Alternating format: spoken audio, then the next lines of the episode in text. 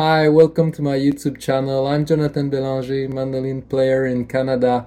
Uh, today I'm very happy I will be talking on Zoom with Alon Sariel, uh, mandolin player who's living in Hanover, Germany. Alan not only is an incredible mandolinist but is also an instrumentalist.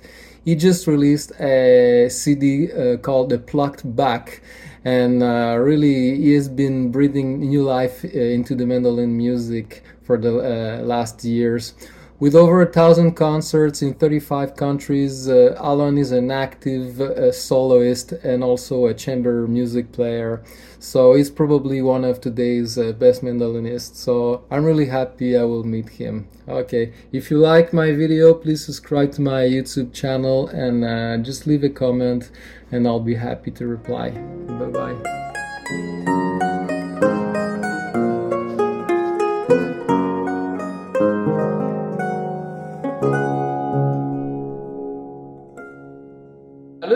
Introduction, maybe for the people uh, here in Canada. I know uh, in in in Germany you are uh, a popular figure, but here in Canada we have less of a knowledge of the instrument and the and the artistic um, panorama. So, can you tell us, uh, Alon, uh, first, how how did you get introduced to the mandolin uh, as a kid? I believe uh, in Israel. How was it for you to to start music?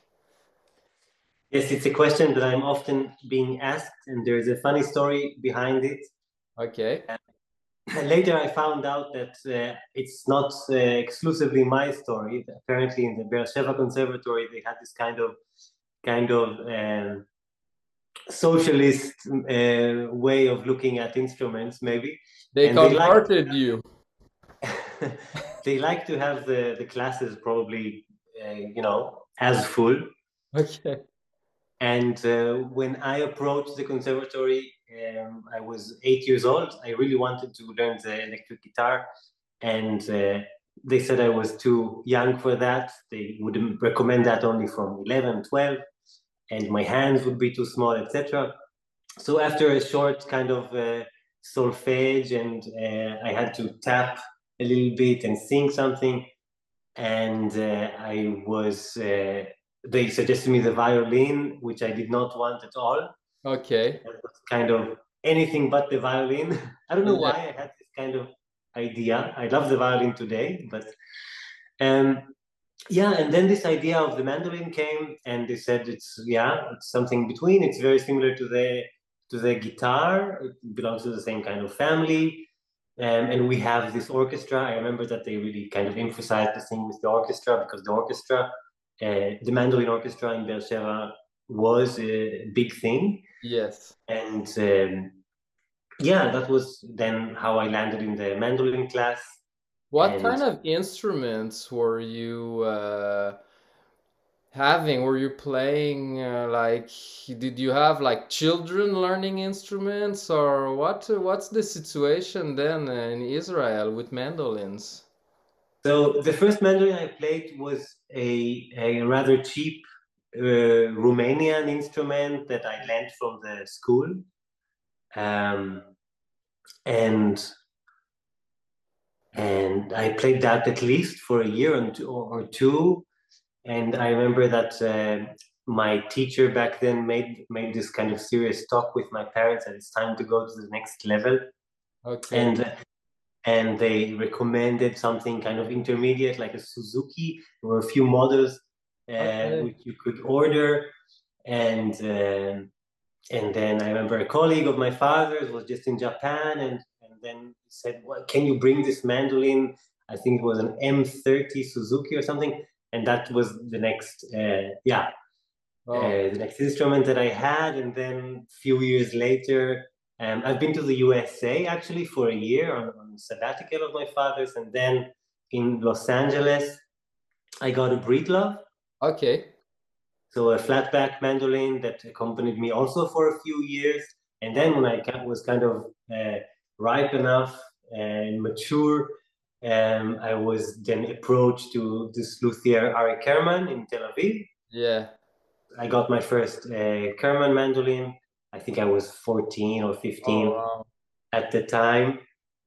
Um, and this is basically my main mandolin till today. I mean, I have uh, more than one instrument of his and also uh, some copies and yeah.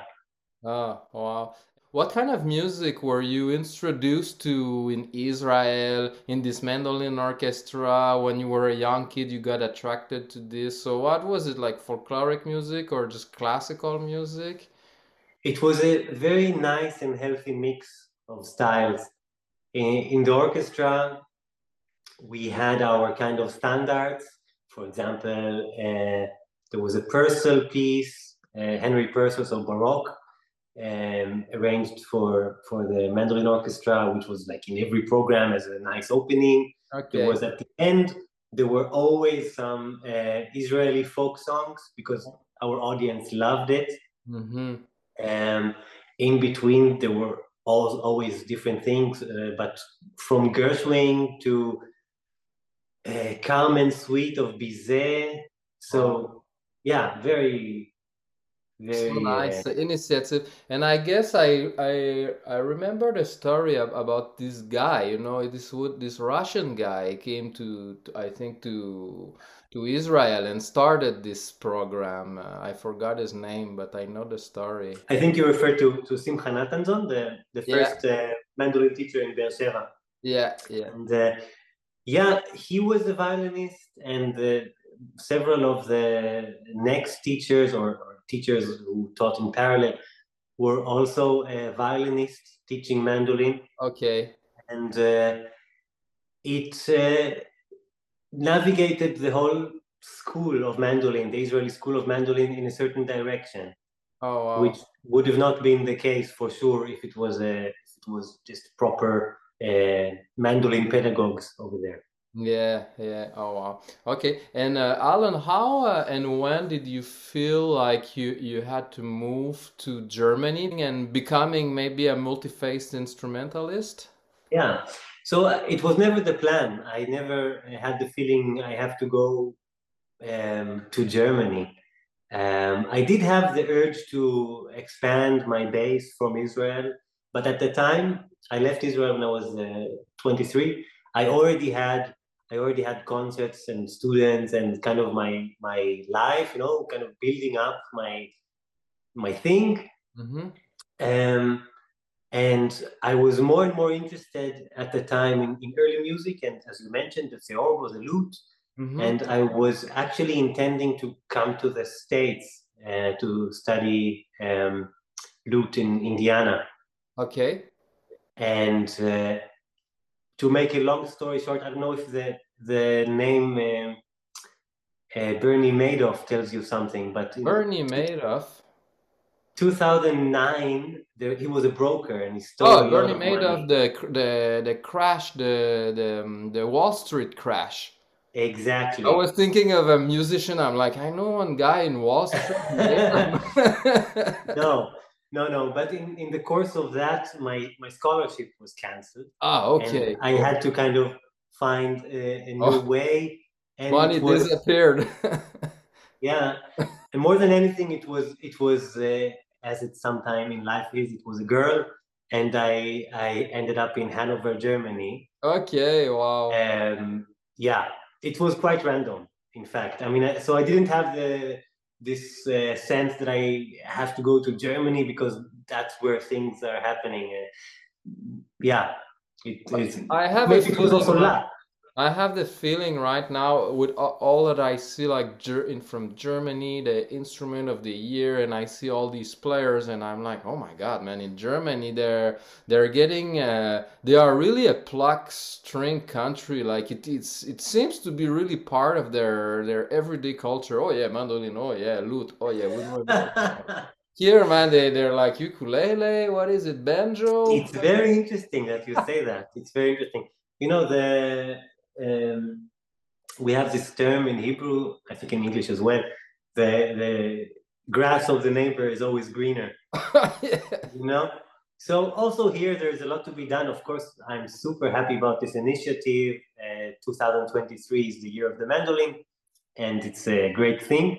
But uh, we always look a little bit higher and hope for more and want yeah. to yeah. get the instrument into even you know higher yeah. Uh, places. I'm, I'm just happy to see this. You know, I, I I'm happy to share to share, and I'm and I'm happy to to to meet you today. So people they know a little bit more about this universe.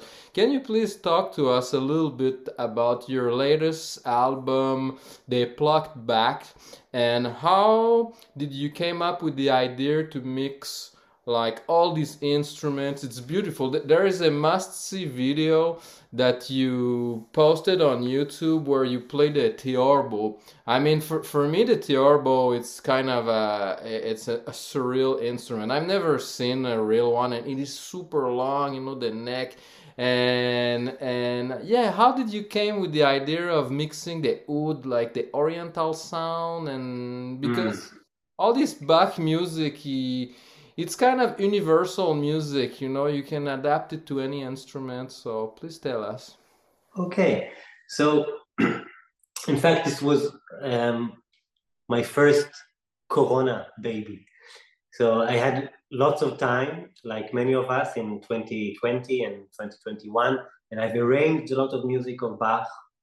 Um, i i was playing bach already for many years of course but I really had the time then to get much deeper into it and um, I, I, hired a church. It was in the time where actually here in Germany you would you were allowed to meet with one person, which is not kind of from your household.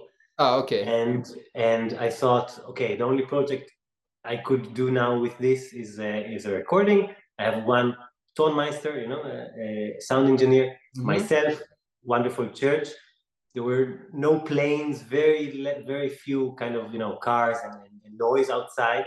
Yeah. Um, so it, it was a very intense period for me. And after all the arranging and the practicing, I, I really remember the, the days of recording because I didn't even have a track list to follow. I was just like, let's record Johann Sebastian Bach. Bach,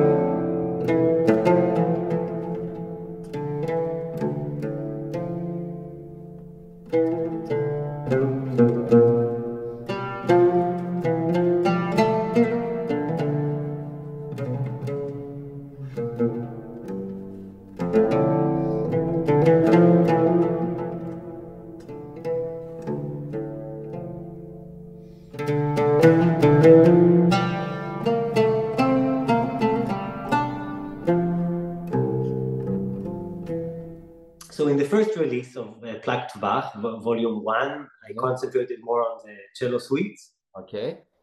And really, it's it's a portrait um, of these suites through my eyes. I would say. So yeah. it has something very personal, and this is where the oud comes from. My father father is Tunisian, my mother is Iranian, so I have this. I grew up in the Middle East in, in Israel. I have this background in me, mm-hmm. and for me, it's uh, it's just natural. I don't know. It, it felt wow. very very good um, to have the instrument that I love and the music that I love. Fantastic. Together.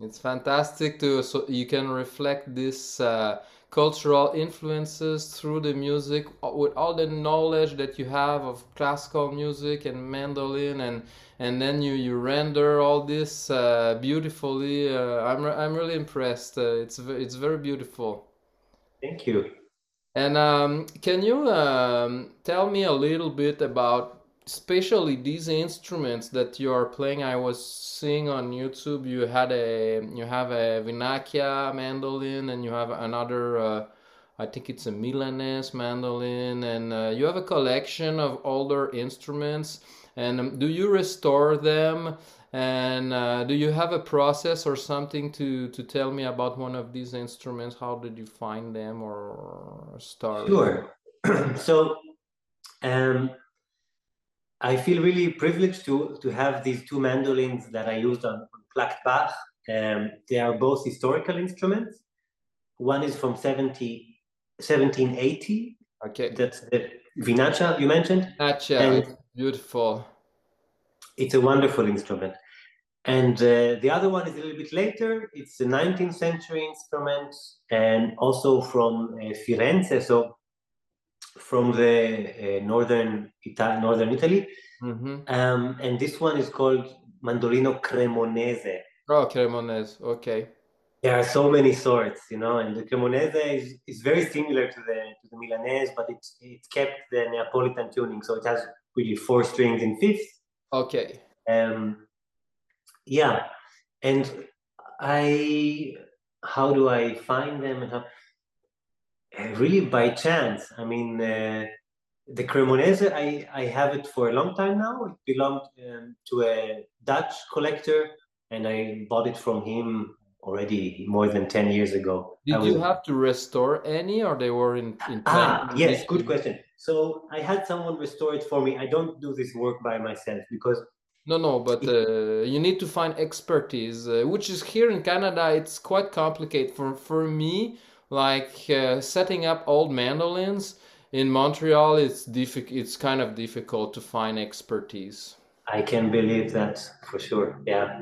Um, to tell you the truth, even here in Europe, there is really a handful of people that I would trust to do this work.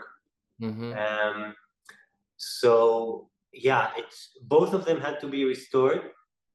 Um, luckily, both ha- have most of most of the you know the pegs, the, the bridge, everything is original. Okay. Um, so yeah, but it's historical instruments is uh, is very is a romantic idea. It's beautiful, and you know, like to to think that the instrument you're holding has been there for 300 years or 200 years. It has so many stories to tell. Which other hands has played it? Yeah. But then there is also the other part. Tuning is more difficult. Yeah. and they are sensitive uh, to temperatures, to humidity. You always have to be, you know. Usually, though, the, these are instruments with a lot of character. Yeah. So I, I really, I really like historical instruments, and and it, it inspires me. At the end, it also that also counts. You know what it uh, does with me as a player, as an artist, while I'm on stage or or or in the studio with his instrument. Mm. What happens?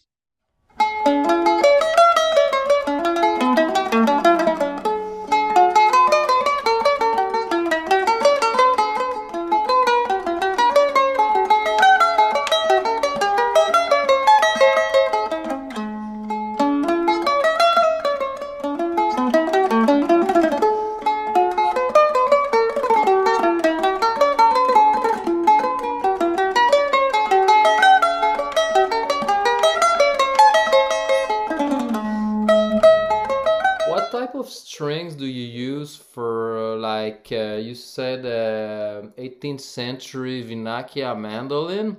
Uh, I mean, what were the strings then that they were using, and what is available today that is mostly similar? Uh, what's your your choice for the Vinaccia? Yeah, also a good question because there are very few mandolins, mandolin players, uh, even in the sort of so, so-called hip uh, historical informed performance Mm-hmm. uh, scene who use the strings we know of. So this uh, setting by uh, Fouchetti with the, um, uh, the the D strings, for example, are two brass uh, strings kind of wound together, and Okay. I did try that setup, and it Yeah. did not convince me at all.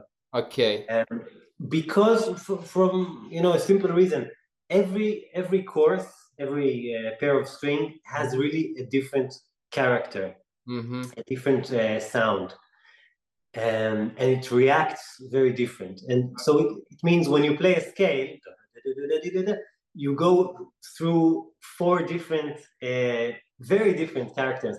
Now I know it's it was also part of the game, especially in, in France. Um, for example, the the even in, different instruments, the basson is not the not the modern fagot, not the modern bassoon. It also used to have very different clarinet. Until today, the the French clarinet is also very different than the, the German clarinet. So Okay. it must have been something in the in the taste, Mm-hmm. the bon goût Oh. of the of the people there. Um, I don't know. For me, it didn't convince me. Um, I use uh, simply either gut strings Mm-hmm. um, or today there are vegan uh, alternatives, gut, and so on. Oh yeah, okay. And you get a very kind of homogeneous uh, sound, and it's it doesn't sound as kind of uh, punchy as the, the metal strings. Mm-hmm. Um, by the way, you know that the D and the G strings used to have octaves.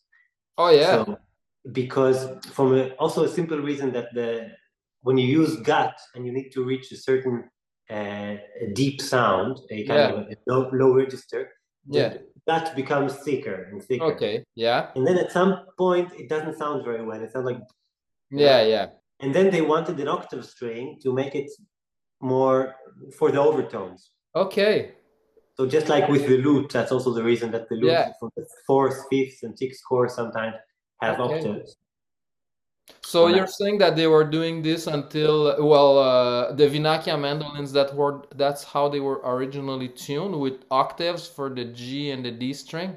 Yes, it it was. Um, you know, this is why I'm a big fan of early music because there was no standard like today. Today you have the violin, four strings, tuned in fifth, mi, la, re, sol, basta. Yeah.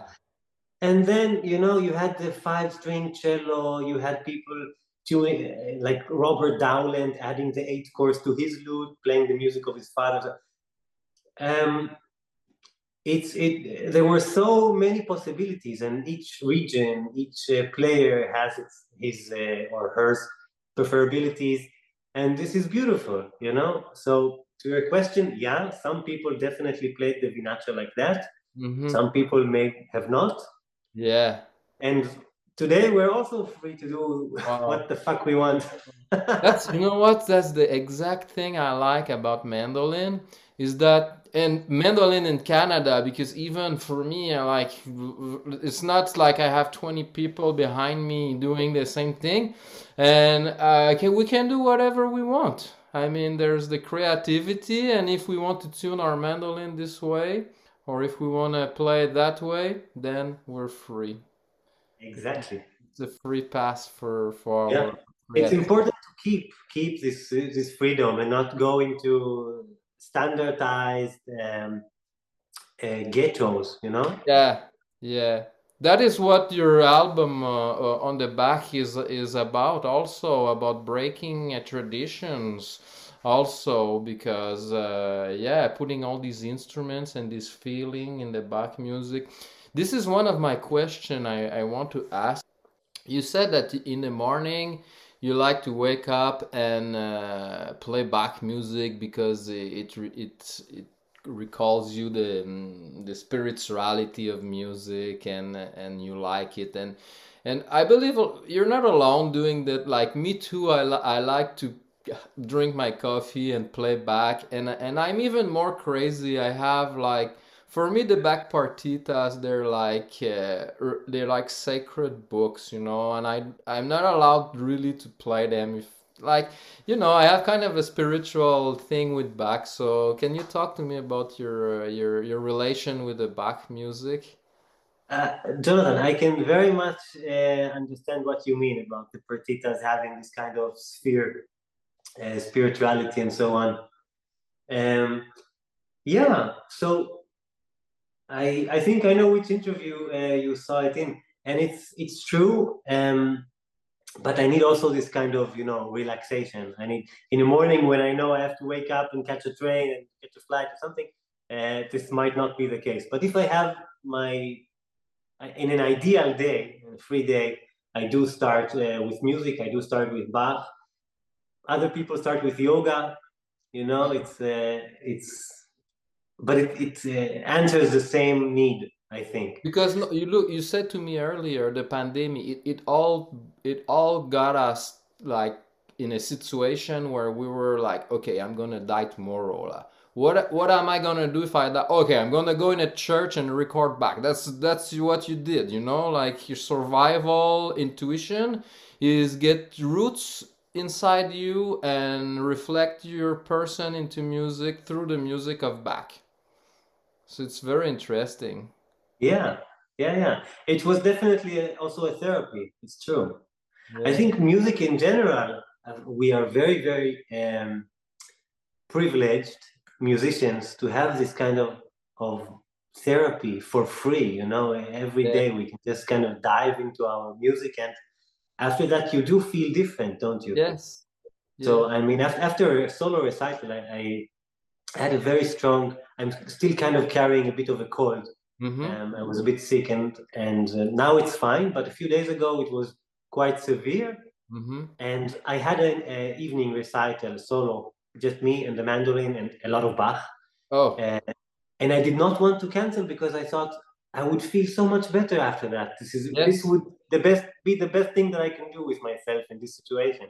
Yes, yes, yes. It's sometimes for a musician, it's uh, it's a compromise. You know, with you have a busy life and you want to do many things, but at the end, you know that these kind of things they're they're giving you energy, and and you're like you're ending your day. Your day was so full, and you're like, oh my God, now I feel more energized than I was three hours before just because I played music for and I got really focused uh, with my soul and my energy and uh, it is really really a gift.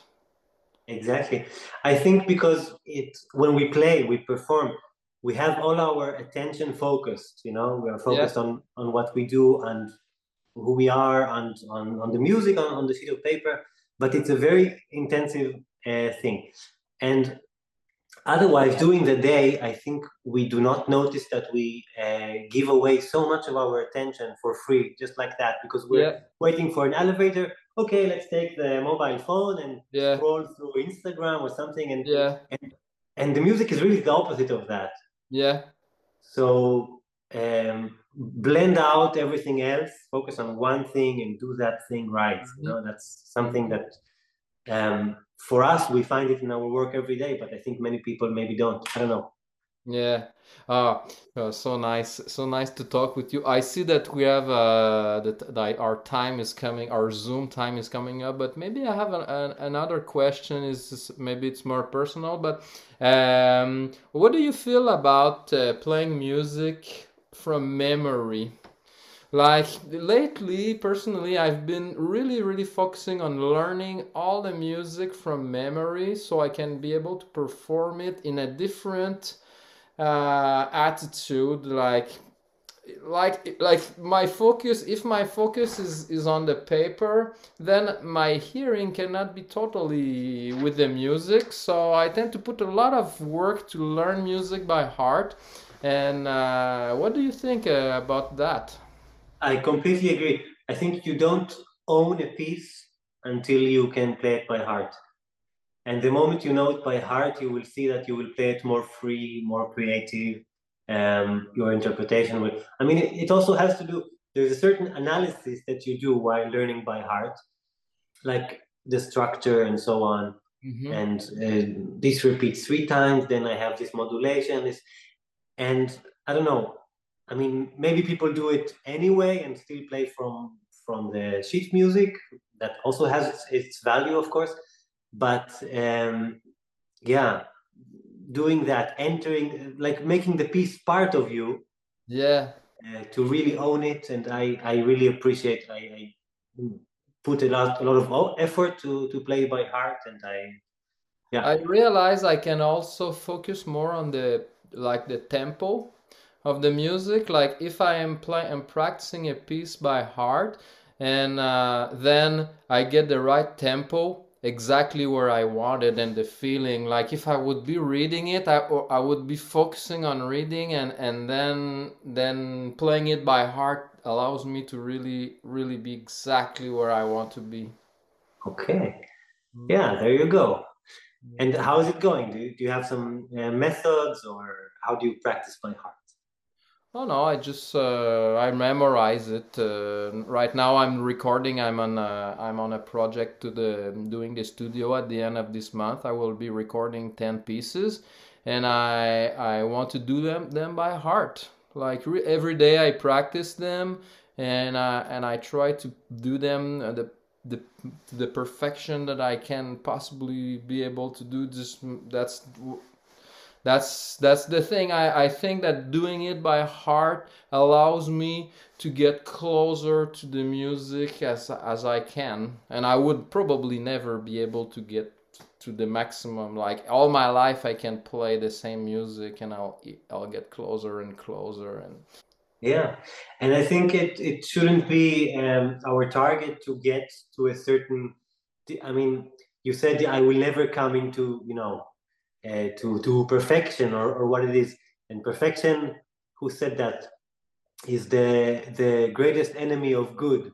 Yeah you know? i mean let's enjoy the way. Let's enjoy the the process of practicing of, yeah. of, of, looking for. I always say there are so many questions which are much more in, interesting than the answers the answer yeah. is only one you know but yeah. the question is a place for fantasy and uh, yeah uh, i'm a fan of questions uh, so great, Alon, talking with you. I mean, I wish you, I wish you would be closer. You know, we could uh, grab a coffee uh, and play music. And um, I mean, mm. I don't know if you have any plans coming to Canada, but uh, people would really deserve such a wonderful, wonderful musician like you coming here. Uh, Thank I, you. We yeah, I mean, at some point for sure. Right now, I don't have any plans going to Canada, but uh, I've been several times, and uh, I I love the the nation, what it stands for, the country, the na- the. Uh, if yeah, great if, place. If they're looking for a, crazy soloist, Lasikam, they they should call you. exactly. um, okay, you, so. Alon, I'm wishing you all the best for you and get a good recovery. Thank you. Your, your virus, and uh, I, I, hope I can talk to you sooner. Yes, and see you in person. Yes. Bye, Alon. Thanks so much. All the best. Ciao. Bye, bye. Ciao.